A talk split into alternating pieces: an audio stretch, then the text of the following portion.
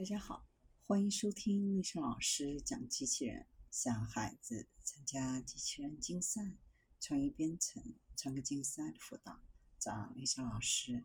欢迎添加微信号幺三五三五九二零六八，或搜索钉钉群三五三二八四三。今天丽莎老师给大家分享的是有感觉的社交辅助机器人。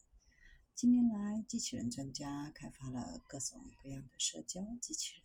这些机器人都是希望与人类交流，用不同的方式帮助和支持人类，包括各种机器人玩具和其他专供儿童使用的机器人。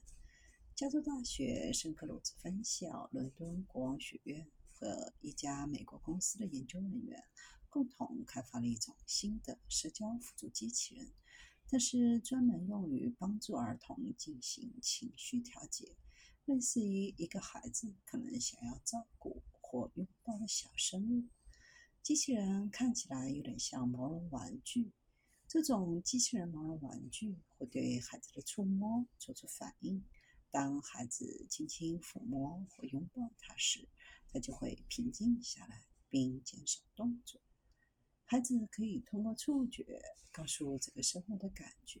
当这个玩具紧张的时候，心跳会加快；但当它平静下来，就会变慢，然后变成咕噜咕噜的声音。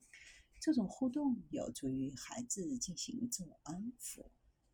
当孩子正在使用可以帮助自己平静坐立不安的动作，并且通过专注于某人、某事。来超越自己。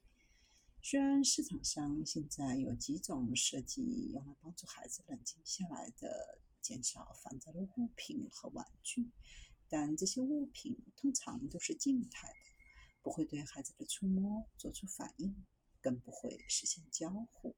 未来团队创造的机器人玩具可能会大规模商业化，作为帮助孩子自我安抚和调节情绪的工具。